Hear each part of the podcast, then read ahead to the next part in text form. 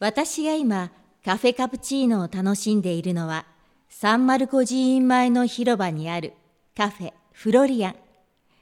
創業1720年だから300年近く続いている店だ。この店ができた1700年代というのはコーヒーがベネチアに大流行した時代で、その頃のカフェの名前は実に楽しい。